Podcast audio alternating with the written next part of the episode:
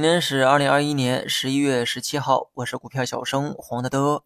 今天涨的呢都是新能源产业链，尤其是锂电板块涨幅呢比较大。无论是下游造电池的，还是上游挖锂矿的，只要跟锂相关，一律是上涨。由于年末的这个资金面啊并不算宽裕，所以呢市场出现一个热点之后，很容易走出跷跷板效应。一个行业的反弹所需要的资金。必须从其他板块给抽离出来。那么昨天呢是吃药喝酒的蓝筹行情，今天呢就换成了新能源成长行情。有人呢这么问哈，锂电还能买吗？每当反弹的时候，我最怕别人问我这样的问题。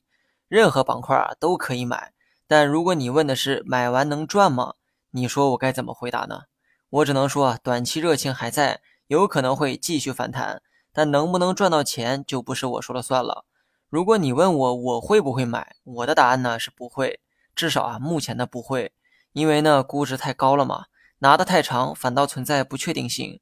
如果说只是想搏一下短线，小仓位尝试一下呢，倒也无妨哈。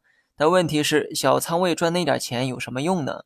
如果说为了放大收益拿重仓去博弈高估的东西，那这种行为不还是在碰运气吗？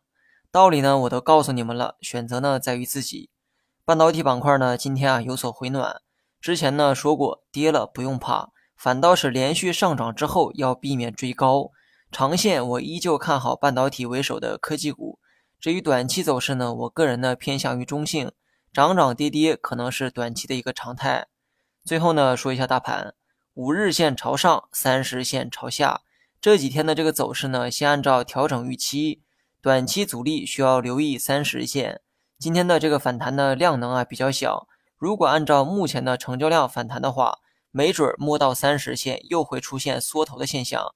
那么这两天走势呢，给一个区间哈，可以参考三五五零点到三五一三点这个区间。预期方面呢，保持中性就好。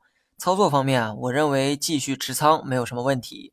之前呢一直建议大家持有五成仓，现在我认为啊可以把仓位放大到六成。我在两周前呢就已经加到了六成仓，虽然市场目前呢没有很强的这个上涨动能，但有低点的话，我也不认为是风险。年末我并不期待有太好的行情，只希望能埋下希望的种子，等待明年的开花结果。如果说这个时候能给出一个低点，没准儿反倒是捡便宜的时候。目前呢反映通胀的这些数据啊可能会见顶，只要这些数据得到一定程度的缓和。明年呢可能会有相对宽松的货币环境。好了，以上是全部内容，下期同一时间再见。